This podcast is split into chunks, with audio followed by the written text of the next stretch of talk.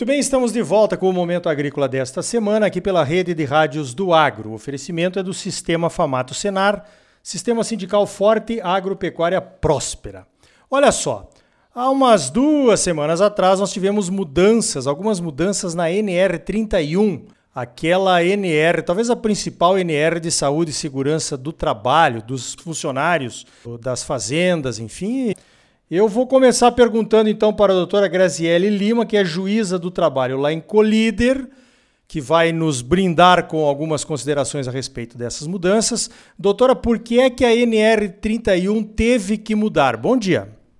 Olá, bom dia, agradeço o convite, é um prazer estar aqui com vocês. Então, a mudança, as modificações da NR31, elas fazem parte de um programa do governo que está fazendo a adequação e modernização de todas as normas regulamentares. Porque, para a gente ter uma ideia, a NR número 1, ela foi, entrou em vigor em 1978. Então, nós temos regras que já estão ultrapassadas. A própria NR31, ela é de 2005, então ela tem 15 anos nessa, nessas mudanças atômicas que nós temos presenciado né, na, na, na, nossa vida, no mundo. Então, não era admissível que fossem mantidas normas regulamentadoras que estavam totalmente defasadas. Então, esse é o grande motivo das alterações e essas modernizações visam essa harmonização, essa simplificação e desburocratização é, no setor tanto urbano quanto rural. É, muito bem. É, a gente tem que ir se adaptando. Eu acredito que agora, como a senhora falou aí nessa questão de mudanças atômicas, né? As mudanças acontecendo muito rapidamente e as adequações terão que ser mais frequentes também, sem dúvida nenhuma. Doutora Grazielli, o que é que mudou, essencialmente, o que é que mudou na sua visão e principalmente para o trabalho no campo? A primeira mudança que é muito significativa é que com a, a nova redação da NR 31, deixou de se permitir a aplicação no setor rural de outras NRs para determinados assuntos. Por que que acontecia? Antes, embora existisse a NR 31, é, que é específica para o setor rural, não havia vedação de aplicação de outras NR. Então, isso gerava muita insegurança jurídica, porque muitas vezes o empregador rural, a, a, o estabelecimento rural, ele era autuado certo? Por não estar cumprindo determinações, mas eram determinações que tinham sido feitas para o setor urbano. Então a NR foi, ela traz essa segurança, essa nova redação, ela traz essa segurança no sentido de estabelecer especificamente quais as outras NRs que excepcionalmente são aplicadas ao setor rural e tirando essas taxativamente previstas ali na, na, no, seu, no seu conteúdo, só aplica para o setor rural, em questão de segurança e saúde do trabalho, é, a NR31. Então, isso é um aspecto muito interessante, simplifica e dá segurança jurídica até mesmo para o pequeno, para o médio e para o grande é, é, produtor é, rural, né, da, da, da, da, agricultura, da pecuária, é, ele possa ter segurança na hora de agir. A outra alteração isso é uma, uma vitória pro pequeno e pro médio produtor, é a possibilidade da criação do chamado Programa de Gerenciamento de Risco no Trabalho Rural. Então, com a, a nova redação da NR31, é permitido agora que é, é, produtores é, que tenham até 50 empregados, tanto por prazo determinado ou por prazo indeterminado, não precisem elaborar PCMSO e nem PPRA. Ele pode utilizar esse programa, é uma ferramenta gratuita oferecida pela Secretaria de Planejamento e esse plano de ação ele pode ser feito pelo próprio, pelo próprio empregador, pelo próprio produtor e ele economizará com a elaboração de, de, de desses programas. Veja que é uma faculdade, tá? Se a pessoa não se sentir, os produtores não se sentirem à vontade para fazer essa, essa, essa adequação sozinho, eles podem optar pela realização dos programas, mas fica desobrigado para aqueles que tenham até 50 empregados. Então, isso desburocratiza e barateia também a, a realização desses programas. E, e veja bem, você, você nota que essas alterações da NR31, embora elas prevejam muita economia para o setor, em momento nenhum a gente observa redução de proteção do trabalhador. Tá? Ela faz adequações, a gente observa que tem várias adequações de desburocratização, economia, mas sem descuidar da proteção da saúde e segurança do trabalho. Tá? Então, a outra é a possibilidade de que os treinamentos, não todos, obviamente, mas que alguns treinamentos possam ser realizados por EAD, que é o ensino à distância. Então, isso também faz com que ao trabalhador seja oferecido uma quantidade maior de cursos, é, de forma maleável, até para o horário dele assistir, lembrando que até esses cursos por EAD, eles precisam ser dentro da jornada de trabalho. Tá? Então, por exemplo, o trabalhador que tem ali a jornada de trabalho de oito horas, o empregador pode disponibilizar esse curso por ensino à distância, mas não pode ser além das oito horas. Então, ele pode reduzir ali uma hora da jornada de trabalho para que o trabalhador faça este treinamento. A outra modificação também que, que vem sendo muito comentada são as questões de exigências técnicas para as moradias porque antes não era permitido, por exemplo, adequar uma moradia da própria fazenda, lá eu tenho a sede, eu tinha algumas outras casas, e adequá-las para alojamento.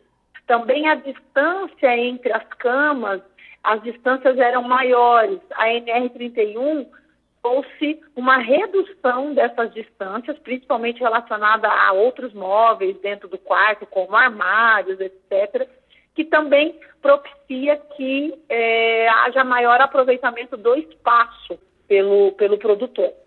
Também, isso eu acho que é bem interessante, de grande repercussão, houve uma redução da distância mínima, tá?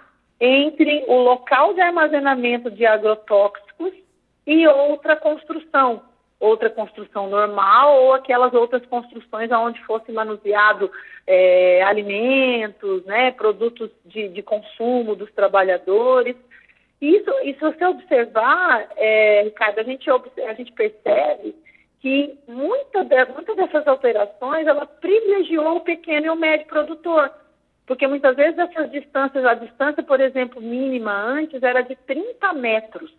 Né? Era preciso observar distância de, do local onde armazenava o agrotóxico de qualquer outra construção, ela era mínima de 30 metros. Com a nova redução da, da, da redação da NR31, essa distância passou, essa distância mínima passou a ser de 15 metros. Então, e também possibilidade, de, dependendo da quantidade de agrotóxicos, ser armazenada em armários. É, e, e olhe como ela não tirou a atenção do trabalhador. Embora ela tenha reduzido a distância mínima, ela prevê que essas construções que são guardadas, esses agrotóxicos, têm uma estrutura especial. Então, ao mesmo tempo que ela reduziu a distância, ela colocou algumas, algumas condições para as construções. Então, é, a gente percebe que houve aí uma, uma atenção tanto para o empregador quanto para o empregado rural. São várias alterações, tá? Mas aqui a gente está pontuando as principais. A, outra alteração que é bem interessante é a questão de flexibilidade em relação às pausas para descanso. Porque se a gente observar a redação anterior, ela estabelecia pausas sem diferenciar a atividade sem diferenciar os locais de trabalho. Então, era a mesma pausa para quem trabalhava na cana, ou com a soja, ou com o milho. E a nova redação da NR prevê e permite que, através da realização desse programa de gerenciamento de risco no trabalho rural, possa ser estabelecido pausas diferenciadas conforme a atividade. Então, vai ser feito um estudo e, e, e vai ser oferecido através do site. Toda a possibilidade de se analisar o risco daquela atividade para que estabeleça se as pausas de se primeiro são necessárias pausas especiais além do intervalo para almoço, por exemplo, E se positivo, dependendo da atividade, ó, se é cana, se eu mexo com o milho, ah, se o meu setor é a pecuária, se eu já trato com outra área, então que seja estabelecido pausas diferenciadas. Eu acho isso perfeito, né? Porque nós, um estado de Mato Grosso de dimensão continental, um país é, que de vasta extensão territorial, com cada os setores e locais com determinadas peculiaridades. Então, a ANR 31, com essa nova redação, ela permite que sejam atingidas e atendidas as peculiaridades locais. Então, esse é o grande, são essas assim as principais os principais pontos que eu, que eu acho importante a gente frisar aqui na, na, nesse nosso bate-papo. Olha, doutora Grazielli, eu estou surpreso com tanto benefício de bom senso, né? Parece que o bom senso retorna a essas questões trabalhistas aí, diferenciando o trabalho rural do trabalho urbano, porque realmente tem características muito diferentes. É, eu, eu faria uma última pergunta: se a senhora, como juíza do trabalho, está confortável com essas mudanças, né? Claro, né? Estando confortável, a senhora teria aprovado. Sim, Ricardo, eu sou favorável, até porque eu sou favorável a todas as alterações legislativas que impliquem em modernização, em adequação da legislação à realidade social, política, tecnológica, econômica.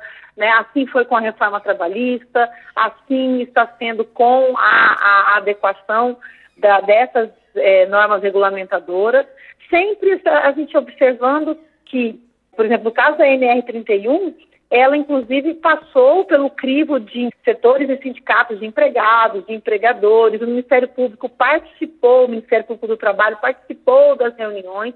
Então a gente observa que chegou-se a um consenso onde houvesse uma economia, um aperfeiçoamento da norma sem prejudicar o trabalhador. Então, eu vejo com bons olhos e acho que uh, o setor é, da, da, agricultura, da pecuária, ele só tem realmente a ganhar, tanto do lado do empregado como do empregador, com essa modernização das normas regulamentadoras.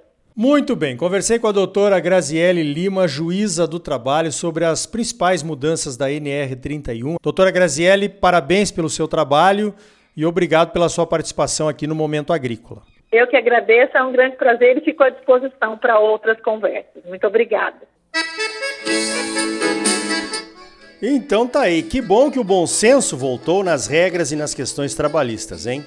No próximo bloco analisamos os impactos das eleições americanas nos mercados das commodities brasileiras. Nosso entrevistado é o Glauco Monte da StoneX. Sistema Famato Senar, mobilização total para garantir um agro cada vez mais forte em Mato Grosso. É bom para os produtores, mas é muito melhor para o nosso estado e para a nossa população. Fique ligado, voltamos já.